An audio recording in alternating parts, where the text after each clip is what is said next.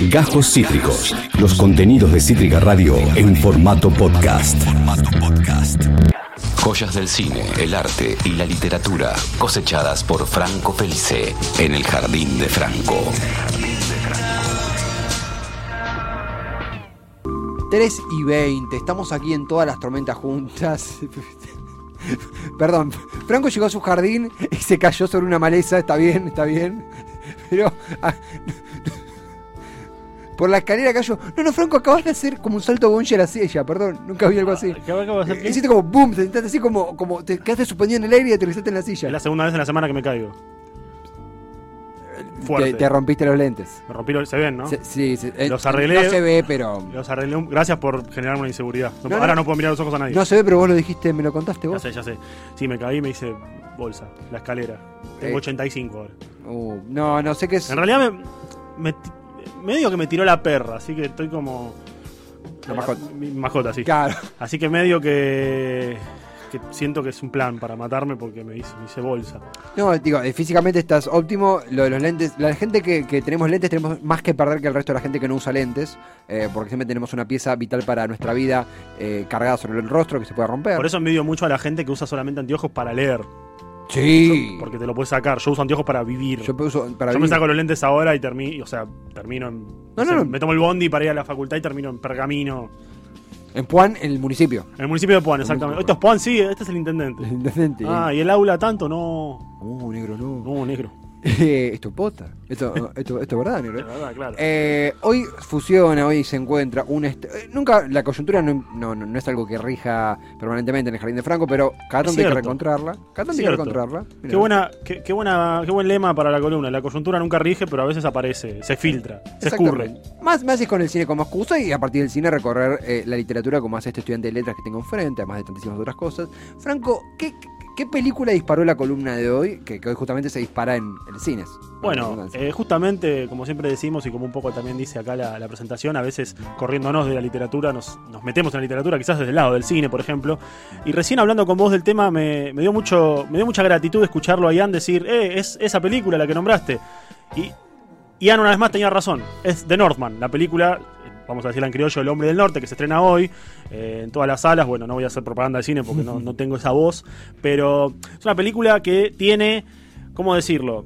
Eh, una de las características que ya está haciendo un poco a la carrera de este director que venimos que voy a mencionar y que no solamente me voy a centrar en su película nueva El hombre del norte sino en una breve filmografía que ya tiene disponible que estamos hablando de Robert Eggers Robert Eggers es un director estadounidense muy joven uno de, los, nuevos talentos del cine que tiene una visión muy particular del cine porque bueno está preparando ya sus dos películas anteriores y esta tercera de Norman por lo menos lo confirman como un director súper personal con una visión sobre el terror y sobre la acción y sobre se podría decir el thriller histórico muy, muy personal, muy particular, muy de, de- de personajes que tienen como eh, aspectos psicológicos muy, muy llamativos. De hecho, sus dos películas anteriores han tenido demasiados estudios posteriores sobre la psicología de los personajes. Y son películas que tienen no solamente, vamos a sumar a The Northman a partir de hoy, porque como te decía recién, es un director que solamente tiene dos películas, pero bueno, a partir de hoy en Argentina tres. La primera película es una película del año 2015 llamada The Witch, La Bruja. Muy difundida, se ha, ha tenido demasiado éxito, incluso en Argentina, porque está hace mucho tiempo en Netflix, lo cual es como que le abre la puerta al cine a, a mucha gente. Total. La famosa frase, pero está en Netflix, a muchos nos molesta, pero a veces resulta ser quizás una facilidad. Una comodidad. Claro, la primera es The Witch. Y podríamos empezar a hablar de esa película, pero más allá de meternos en el género en sí o en, o en de qué trata, que, que quería ver algo que estuve pensando mucho estos días, que es la relación que tiene este director con la literatura. Que es una relación que no la tiene demasiado, o sea, no es demasiado eh, explícito a la hora de mostrarla, sino que se nota que es un lector, este director de sí, este Robert Eggers, es un director que toma influencias de diferentes épocas de la literatura y va dejando como pistas en sus películas. Ajá. No es alguien que abiertamente dice yo para filmar esta película o cuando yo empecé a escribir esta película me inspiré en tal texto o me inspiré en tal autor. No, no. Simplemente es como que hace una suerte de eh, clave en crítica para entendidos, ¿no? Cosa que uno ve la película y dice, che, esto me hace acordar a esto, a esto que leí o a tal cosa de la literatura que me enteré alguna vez. Se ve mucho en sus dos películas anteriores. Vamos a ir con la primera, que es The Witch. Una película del año 2015 que está protagonizada por eh, esta actriz tan famosa que nunca entendí si es argentina o no. Eh, que para, no me digas el nombre porque así. Que No, no, no, no, no. me acuerdo si es argentina o no. Vivió en Argentina, hace poco vino. Le gustan las empanadas. Y se llama. Ana Taylor Toy. Eh, Ana, Ana J. Taylor. Ana. Ahí está. Anya Taylor Joy. Ahí está. No me, viste, a mí me, yo no quería decirlo porque iba a terminar, se iban a reír de mí porque por ahí decía Tania- Tayana, ¿viste? Jorge Tayana. Jorge Tayana terminaba Claro. diciendo. Anya Taylor Joy, que en su primer papel protagónico protagoniza esta película The Witch, que es una película que trata, es una película de terror clásico, sobrenatural, que trata sobre una familia eh, en una campiña inglesa, una familia inglesa justamente, que en la época de la, de la religión puritana, vamos a decir por allá por el siglo XVII más o menos, donde había en esta, en esta suerte de, de pueblos, de bosques, pequeñas villas, como se suele decir. Villa obviamente para Europa es una cosa y para nosotros es otra cosa, ¿no? Total. Pero donde, bueno, ocurren un par de, de misterios que atraviesan ellas con su familia, todos muy ligados a la religión. Y a su vez, bueno, aparece, aparece en realidad, acontece la desaparición de uno de los miembros de la familia y se va viendo cómo esta familia, que es fuertemente religiosa, se va rindiendo o por lo menos va perdiendo la batalla frente a fuerzas oscuras, que todo apunta a que esas fuerzas oscuras son nada más y nada menos que el diablo. Entonces acá ya le tenemos que dar un manto o un área de religiosidad a esta película porque el mal viene por el lado de, lo de las creencias, como les decía, como te decía antes, eh, son estos puritanos que ven al horror máximo como el diablo. Y yo cuando te menciono todo esto de la villa, de la religión, de lo- del, del diablo y todo eso, es imposible no pensar, o por lo menos yo que, que ya me quemé la cabeza con estas cosas, es imposible no pensar en el folk horror, ¿no? En este, en este tipo de películas que hablábamos alguna vez como Midsommar o como The Wicker Man. Wickerman. Se podría decir que The Witch no es una película propiamente de folk horror, pero sí que toma muchos elementos. Y ahí está la primera cosa interesante que me gusta a mí rescatar de este, de este director Robert Eggers, porque, siendo sinceros, la columna sobre él. No es tanto sobre su película, sino que es como su visión del cine y cómo toma elementos de diferentes áreas literarias, culturales de por sí. Eh, podemos encontrar est- esta referencia al terror religioso, al satanismo, tanto en lo estético como en lo, que, en, lo verbal. O sea, uno escucha los diálogos de los personajes y se nota una gran influencia de textos bíblicos, de textos antiguos, de textos eh, de la época, ya te decía, del siglo XVII. Que es más, acá viene el primer, el primer chapuzón literario para mí con esta película, que es que eh, el mismo Robert Eggers ha contado, y acá sí lo dijo, que él cuando escribió junto con... que- porque él escribió la película, cuando empezó a trabajar con otros guionistas y en la producción de la película, la inspiración de él vino de textos de el año 1600, por ejemplo, estamos hablando de hace 500 años más o menos, que eh, eh, contaban cuentos de brujas ambientados en Inglaterra en esa época. Una época en la que lo, lo literario y toda la cuestión, a ver, no existían los libros en ese momento, era todo por pergamino o por, por manuscrito que iba, iba pasando de mano en mano. Bueno, en ese momento, en 1630 en Inglaterra, vamos a, a ponernos ahí, 1630 en Inglaterra, comienzan a circular leyendas de brujas. Leyendas de brujas, leyendas de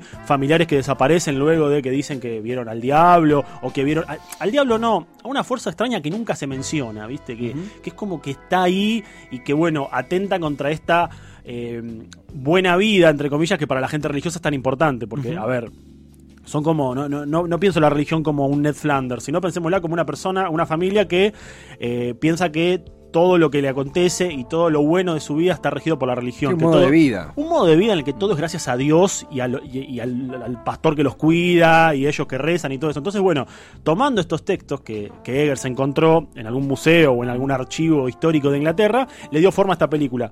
Que ya, haciendo un comentario un poco más personal, es una, es una excelente película, creo que de terror es una de mis favoritas. Eh, no me spoileen la siguiente, por favor. Eh, me están spoileando la siguiente película. Eh, ¿Ya? ¿Está Sí, ya, ya, ya apareció, mira. No, de esta voy a hablar ahora.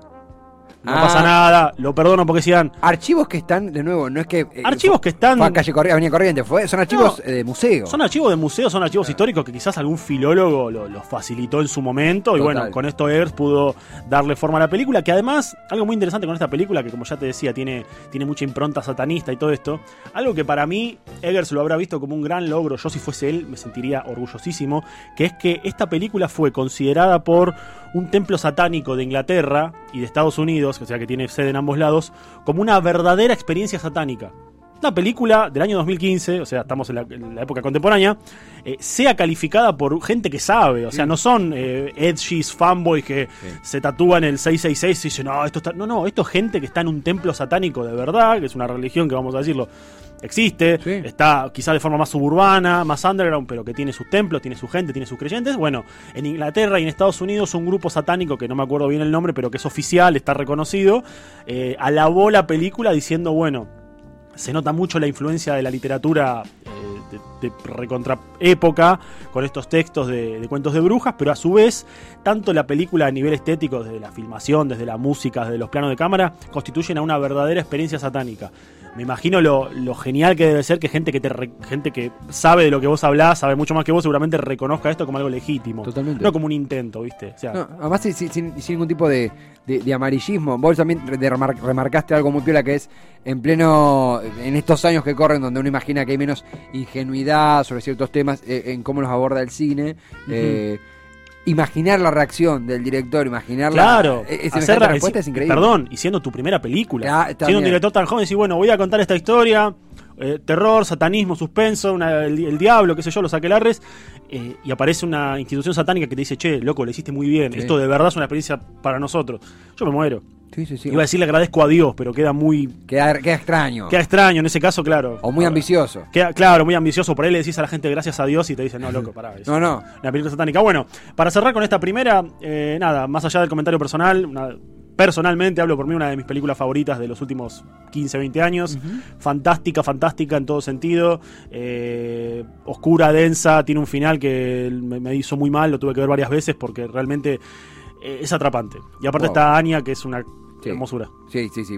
Coincidimos. Enhorabuena, enhorabuena. The Witch. eh, The Witch, primera. La Bruja, creo que está en Netflix. No es Semana Santa, y ver The Witch en Semana Santa medio raro, pero la pueden ver ahora el fin de semana. Y si no, Torrent y Malavia Y siempre. si no, Torrent, claro. No, pero The Witch, The Witch en Semana Santa es como, che. Igual ya pasó. Sí, pero imagínate, no, no sí, da, ¿no? Sí, Como- sí, no da, no da. No da. Salvo No. que seas. Sí. Sigue en Netflix, va. Y Angus no que sigue en Bueno, hoy la pueden ver a la noche. Y continúa con otra película que un poco también lo charlábamos, que también ha pisado muy fuerte. Continuamos con otra película, con su segunda película, su segunda, y hasta hace menos de 12 horas, su última película estrenada comercialmente. ¿Verdad? Eh, recordemos que The Northman, El Hombre del Norte, se estrena hoy. Eh, en este caso es una película que primero me tendría que despojar de, de- de mi subjetividad, porque es de mi objetividad, porque también es una de mis favoritas. O sea, es una de mis favoritas en todos sentidos. Con lo que podría decir que Robert Eggers es uno de los directores que más me gustan de, Argen- de- Argentina, Dios, de la actualidad, porque si tiene dos películas que me gustan mucho, y te gusta mucho el director, tiene una. Tiene algo que me hace acordar mucho eso, ese tipo de artistas, ya sean músicos o directores de cine o escritores, que con apenas una muestra muy pequeña de su obra ya generan un culto o ya generan una admiración casi unánime. Me es imposible no acordarme en otro aspecto, ¿no? Y, y nada que ver. En Carlos Busquet, que con solamente dos libros Sí. generó como un, viste, que vos sabés quién es. Que Sí, no te dicen, sí. che, no me suena, o que todos lo conocen por esto, por esto, o que se comercializó mucho su obra. Me hizo acordar, me hace acordar, hay muchos artistas así, ¿no? Pero me hacen acordar cuando con una pequeña muestra de su talento, o una pequeña muestra de lo que me parece más que talento, de su visión personal, de decir, yo hago arte así, ya con eso se los considere parte de, de- de un canon. No de un canon, pero como tenerlos en cuenta. Y un que no debut pasan exitoso. desapercibidos. ¿Cómo? un, y un debut exitoso Un también. debut exito- exitosísimo, claro. Bu- Busqué al toque fue Alfaguara. ¿o No, anagrama. Anagrama. Anagrama, claro. No, Ah. claro, debuts, debuts exitosos. eh, la presión, entre comillas, del público diciendo, bueno, ¿qué vendrá ahora? si Claro, arrancó así, claro. ¿viste? ¿Qué viene ahora? Y que lo segundo también esté bueno y pegue. Bueno, en este caso, volviendo a la, a la carrera de Robert Eggers, en 2019 estrena la que es una de mis películas favoritas, repito, se llama The Lighthouse. Acá se ha traducido como El Faro, también en España. Es una película súper difícil de clasificar por un montón de sentidos. Primero, lo que vemos es que está rodada íntegramente en blanco y negro. O sea, estéticamente es una joya. Segunda, segunda cuestión, eh, la dimensión de la cámara. Yo de cuestiones técnicas de cámara no entiendo mucho, Ian quizás entienda un poco, pero por lo que leí está filmada con una con un tipo especial de lente, con un tipo que es como una suerte de widescreen, pero al revés. Eh, o sea, toda la película se ve así, no, no, no, no es pantalla completa, no hay full screen en la película, todo lo que vemos está eh, entre esos dos espacios negros. Y bueno, cuenta la historia de dos marinos, de dos... No, no son marinos, perdón, son cuidadores de, de faro, que es una, era una tarea que ocurría mucho hace un par de siglos en las zonas costeras, donde, bueno, estaba el faro en el medio del océano y había encargados de cuidar ese faro, Claro. de que la luz funcione, de, bueno, llenar, llegar las, que lleguen las provisiones. Sin para GPS ni cuando- radares. Exactamente. Época. Época, te estamos hablando hace 150 o 200 años, cuando, bueno, llegaban los marinos y descargaban, no Claro, sé, hacían su, exactamente. hacían de noche, tarea. sobre todo. Sobre todo de noche, entonces había gente que tenía que cuidar el faro. Esta película cuenta la historia de dos eh, aspirantes. Uno, uno es mucho más joven, que es Robert Pattinson, quien, bueno, ya sabemos, ya sabemos todos quién es. Y el otro es otra gran, gran estrella del cine, que es Willem Dafoe.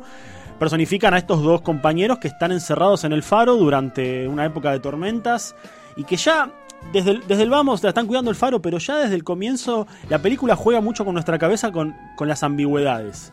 Porque primero no entendemos bien si están mucho tiempo en, la, en el faro, si pasan apenas días, si pasan meses si pasan horas. Es como que es una película muy cerebral, muy demasiado engañosa en un montón de aspectos, incluso en el argumento. Porque vemos que ellos dos están ahí en el faro, llegan, bueno, no tienen una muy buena relación porque uno es viejo y tiene experiencia, el otro joven y es, es un novato, entonces se pelean mucho. Y a su vez el, el argumento se empieza a desgranar de una forma en la que podemos entender que se están peleando, pero a la vez no todo es lo que parece, no sabemos si uno está protegiendo al otro, no sabemos si... Iba a decir algo, pero iba a spoilear demasiado. No sabemos si uno es quien dice ser, y sobre todo no sabemos qué hay en el faro. Porque ellos están en la casita de al lado, Sí. obviamente no viven en el faro propiamente. Y uno de ellos dos, no voy a decir quién, así eh, logro que la vayan a ver. Uno de ellos dos está muy obsesionado con ese faro. Lo cuida demasiado y no deja que el otro entre.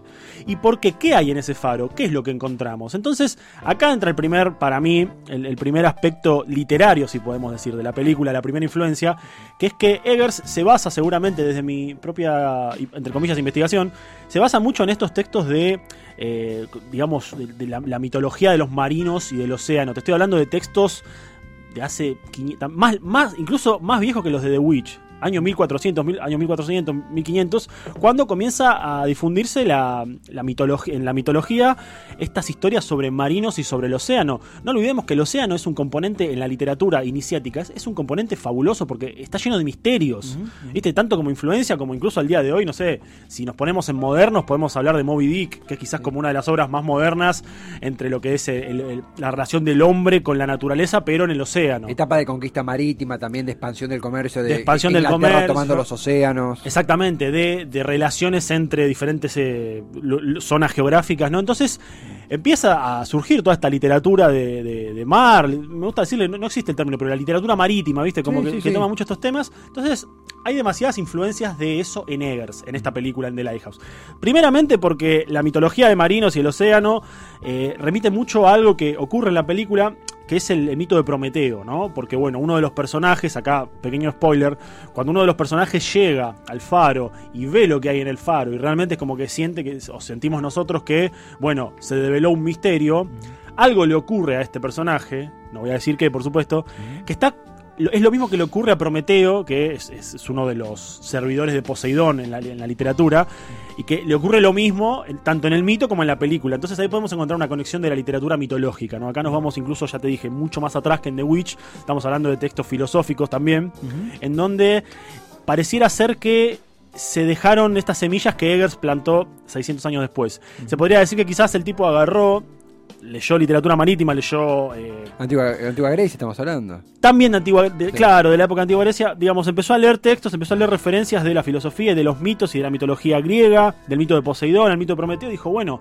quizás con esto se puede hacer una, o quizás esto se puede meter en una película en el 2019, ¿no? Una película que eh, es difícil encasillarla porque podríamos decir que entra dentro de lo que es el thriller, el terror sobrenatural, el drama también, el, horror psicológico. Es una película muy difícil de encasillar en todo sentido. A, ver, a veces te preguntan de qué trata y le puedes decir todos estos argumentos, estos géneros está cerca pero no tanto, también de qué trata, es la relación de dos tipos en un, al lado de un faro cuidándolo, eh, y a su vez también tiene algo que cuando lo pienso desde el, desde el aspecto literario me cierra mucho más que lo de los mitos, te diría, que es que tiene muchísimos elementos, y que fue lo primero que noté la primera vez que la vi, tiene muchísimos elementos que remiten muchísimo a Lovecraft, a Howard Philip Lovecraft, a este escritor de, de terror del que ya hemos hablado, de, de la primera mitad de 1900, porque primero tiene un elemento que en Lovecraft aparece mucho, que es el mar.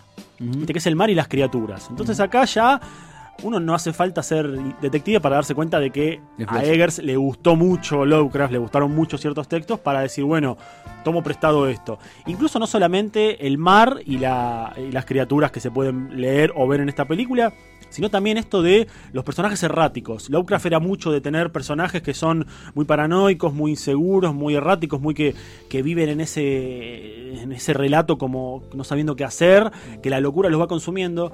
Y esto es casi decirlo abiertamente. Esto aparece muchísimo en The Lighthouse. Esto- este tipo de personajes, porque son dos personajes que uno no le compra ni un auto usado, porque mentalmente se los ve muy inestables. Entonces, quizás esta, esta aparición de personajes, ya te digo, mentalmente inestables, que no se sabe bien qué quieren, que no se sabe bien de dónde vienen, que no se sabe bien qué hacen, que son conflictivos en relaciones, que encima están en un contexto marítimo, cuidando un faro, que es como un símbolo también de la antigüedad que cuando no había radares, como vos me dijiste, Sí. y que a su vez están eh, rodeados de una zona geográfica, bueno, compuesto por, ya te dije, el mar, pero además criaturas extrañas, criaturas que no sabemos bien qué animales son, o, o si es que son animales. Sí, lo desconocido. Lo desconocido es un gran guiño a Lovecraft. De hecho, cuando, yo- cuando empecé a leer sobre críticas de la película cuando recién salía, mucha gente decía, me recuerda a textos de Lovecraft. Me recuerda, es como una reversión de- de- del mundo Lovecraftiano en una película, sin usar nombres propios y decir, che, me hace acordar a tal cuento, me hace acordar a tal cosa. Esa es una. Y la última, que me parece que es muy... eh, Es más, esta es más misteriosa si se quiere, pero tiene como cierto cliché, es que eh, hay un texto de Edgar Allan Poe, un cuento sin terminar, que es su último cuento, que de hecho se murió mientras lo escribía, o sea, no es que estaba escribiendo y se murió, sino que se Sí, murió en mientras armaba el texto en el proceso, que se llama justamente The Lighthouse, el faro, la casa, eh, la casa del faro. Y es un texto que está en un museo que lo, lo rescató uno de los biógrafos de Edgar Allan Poe, Sí. lo tiene como joya porque es lo último que se sabe escrito de él, que justamente cuenta una historia muy similar a lo que se ve en la película. No sé si tan similar, sino que por lo menos hay alguna referencia, que es la de un hombre solo, en este, en este caso es uno, no son dos, que están en un faro cuidando eh, la llegada de los barcos y en, en su diario van anotando, eh, bueno, lo que pasa, día uno, tal cosa, es normal, día dos, tal cosa, pero vi esto, me dio un poco de miedo, día tres, me asusté porque vi tal, día cuatro y ahí termina. Y es muy ingenioso que termine ahí porque no termina porque termina, termina porque Poe se murió. Sí, sí, sí. Entonces se generó como es cuando como, es como cuando la literatura sobrepasa el papel, Totalmente. y la historia y bueno no sabemos qué le pasó al personaje, a este narrador, no sabemos qué le ocurrió Se fue con Poe. porque se fue con Poe, porque no sabemos qué iba a pasar ahí y era un personaje que ya estaba temiendo porque está, empezó a ver cosas, empezó a decir che no me siento muy cómodo en esta isla, siento que cerca del faro hay algo. Día 4, se muere, pero se murió el autor Claro. cagamos, listo. Entonces, es lo último que se sabe de Poe, lo último, digamos, escrito por él, está en un museo hoy en día, y a su vez es el último relato de él. Y vale decir que, que ha sido una gran inspiración, porque por lo menos, es como te decía un poco fuera de cámara, lejos de mí querer decir que Robert Eggers se inspira en textos o se, o- o se basa en esta película está basada en esto. No, no, sino que lo veo más como un creador que toma cosas de diferentes ámbitos de la literatura o de diferentes autores. Es como que hace un gran Frankenstein, ¿viste? Por Sí, ejemplo, sí. en The Witch lo podemos ver con lo que es el folk horror, con lo que es la religión puritana, con lo que son los textos de brujas, con lo que son, eh, bueno, la- la- los primeros textos publicados sobre el satanismo. Hace una sopa y le sale eso. Con The Lighthouse, The ocurre lo mismo. Toma elementos de Lovecraft, toma elementos de Poe, toma elementos, podríamos decir, de Melville, con esto de, Moby Dick, del mar, de los misterios, de lo desconocido. Y bueno, obviamente que le agrega su toque personal, porque si no sería un pastiche. eh, le, logra dar forma con esto. Así que lo último que nos queda decir es qué pasará en The Northman. Que The Northman, el, el hombre del norte, la que se estrena hoy, es una película de acción épica, es mucho más. eh, también es de época, al igual que estas dos, porque recordemos que bueno, The Witch ocurre en 1600 y pico, The Lighthouse en 1800 y algo. Eh, The Northman está ambientada en la década, en el siglo XVI, me parece, o XVII, no recuerdo. Y también es una historia de vikingos, es una historia de, bueno, cómo se vivía en esa época. Cuenta una historia de venganza, la historia de, de uno, justamente el que es el hombre del norte, que va a vengar la muerte de su padre. Eh, la verdad que, bueno, las expectativas, por lo menos en mí, están altas porque hablamos de un director súper personal, eh, súper especial y que a su vez es muy interesante ver, bueno, qué tomará ahora. No hay que ser adivino para, viendo el tráiler o incluso sabiendo de qué se trata, eh, saber que tomará eh, influencias de la literatura vikinga, de textos medievales, pero a su vez también está lo fantástico. eh, es una sorpresa. No la vi, así que no te puedo decir. No, No eh, quiero hablar de más. Pero algo que pensaba, flasheó también con, con la edad, eh, tiene 38 años Robert Eggers. es muy joven, es muy joven. Es muy joven. Eh, el laburo, si, si se me permite también ardearla desde el lado de la Facultad de Ciencias Sociales y también Puan. Porque sí. De hecho, Puan no, la carrera de Historia está en Puan. Exactamente. No, más Puan que sociales. Eh, me estaba robando para mi, para mi molino. Eh, el laburo interdisciplinario que imagino que debe tener abordar textos con semejante antigüedad y semejante nivel de administración. No Exacto, son textos digo, abiertos al público, pueden estar, sí, pero no son textos que uno se lleva a su casa y No. tomás café, vas, ah, esto está bueno para remarcar. No, por supuesto, y aparte de darles un tratamiento, más allá de un tratamiento eh, filólogo, digamos, como decir, Sí. bueno, como decimos, la manipulación de textos, eh, también saber, saber aplicarlo. Sí. Porque estamos hablando de textos que están en idioma quizás sánscrito o que son de escritos en un, no sé, en un pergamino, eh, que los pergaminos, ¿sabes de dónde salían? De los chanchos. ¿Cómo es Era la piel de los chanchos. La piel de los chanchos. La piel de los chanchos. Me contó una vez una profesora que en la época antigua de España mataban un chancho, hacían seis pergaminos. No existía el papel. O sí Me- existía, pero era muy caro. Se, se hacía, el pergamino es eso. Lo que ves en las películas cuando lo abren es piel de chancho. Obviamente que pasa por un proceso que se lo seca, se le sacan los folículos y todo eso. Pero- un cuero sería. es como un cuero. Claro. Pero con un chancho hacías. vos- Un chancho caminando son seis pergaminos. Así que con cuántos chanchos harías un libro. Eh, no desconocía completamente ese dato. bueno eso. Pero bueno, eh, Sí, sí, sí. dato entre paréntesis. Eh, el tratamiento de los textos, esta interdisciplinariedad de, de cosas, es como, bueno, súper interesante para ver cómo un director moderno que no reniega de sus influencias se basa en textos antiguos, en historias viejas, en, en cosas que están. De hecho, ahora se dice que está trabajando en una remasterización de. Perdón, en una remake de Nosferatu, la película que hace poco cumplió 100 años, una película alemana muda. Eh, está haciendo una serie también sobre la vida de Rasputín, se está hablando mucho de eso. Es como que tiene, tiene una fijación por lo histórico, pero no fija, sino como con lo histórico, pero de varias épocas. Entonces va tomando diferentes elementos. Se vio en The Witch, se vio en The Lighthouse, que por cierto la recomiendo abiertamente. No está en ninguna plataforma, pero búsquenla que vale la pena. Eh, tiene sentido que no esté. Tiene sentido Tiene que no esté claro. Eh, es una de mis 10 películas favoritas hoy en día. The Lighthouse es excelente. Eh, y bueno, veremos con The Norman cuáles son los, los nuevos alcances históricos que llega Robert Eggers. ¿no? Película que está en cines. A partir de hoy, sí, A sí. partir de hoy, Robert Eggers, el, el protagonista de esta. Pensaba un poco también. Sabes que yo soy una persona completamente atravesada, quemada y doblada por Sí. el amarillismo. Sí. Entonces. Ah, también por el amarillismo. También por el amarillismo. Además, además, además por el amarillismo. No, pero pensaba en este recorrido cuando charlamos de la columna, uno imaginaba, siempre, ver, no hace falta que lo diga porque te acá, el, el nivel siempre es muy, es, muy, es muy bueno, es interesantísimo. Uno imaginaba del lado por ahí, no de la reseña, sino del lado de la explicación y la conexión entre las películas, pero se habló en realidad de, me gustó mucho el término de la sopa eh, histórica Claro, porque hacer una reseña. de. Es que- Exacto, porque hacer una reseña no me parece atractivo. No, no, más es, es, Veanla, que está buenísima porque pasa. No me parece atractivo ni siquiera contar de qué trata, porque primero que me parece una subestimación a quien escucha. Sí. Porque también entiendo que la persona que por ahí eh, conoce algo de los textos, o, o no conoce, no importa, la ve y va a encontrar referencias. Uno ve una película como The, Lighthouse o The Witch y se da cuenta que no nace todo de la cabeza del Claro. autor pura y exclusivamente. O sea, tiene un trasfondo histórico. Está bueno quizás esclarecerlo, pero la reseña es como, viste. Nada más me gusta que también esto de la influencia no es algo directo, no es que uno se sienta, absorbe un texto y lo plasma en su Claro. laburo. A No, veces se, lo, es- se lo puede combinar históricamente y Total. aparte, bueno, eh, de, de ese lado encuentra la literatura. O sea, sin literatura no habría The Lighthouse, quizás. Y no es una. Y lo irónico es eso. Podemos decir, sin literatura no estaría The Lighthouse o The Witch y no son y son, no son películas basadas en libros. Son en textos históricos, en diferentes eh, áreas de, de la historia. Acá se sumaba Chipi, eh, perdón Chipi, recién leí el mensaje que eh, preguntaba cómo se llamaba la película, probablemente cuando arrancó la columna. Sí. Acá puso ya vi, eh, por las dudas de Witch, de Lighthouse y y ahora la que se Northman. hoy de Northman, El hombre The del norte. Sí. Que Perfecto. ya, bueno, ya veremos que. Yo, yo tengo muchas ganas de verla, no. Sí, hay también, y como, como- para cerrar también, hay también una... Yo creo que es una expresión marginal, más, más tuitera, esto de bueno, el cine está muriendo, que puede ser debate para otra columna, pero realmente hay material para, para Siempre ir hay, sí, sí, y- sí. y disfrutar. Siempre hay, y es más, si hay que dijiste, hay que, me metiste el dedo en la llaga, voy a tener que responder. Por supuesto. Eh, creo que esa frase del cine está muriendo, que se habla mucho, que no la, no la vamos a discutir ahora. eh, está bueno ver que en la actualidad, incluso en la modernidad, hay, hay artistas, hay autores y hay directores, si nos circunscribimos propiamente al cine, hay directores que buscan desafiar todavía.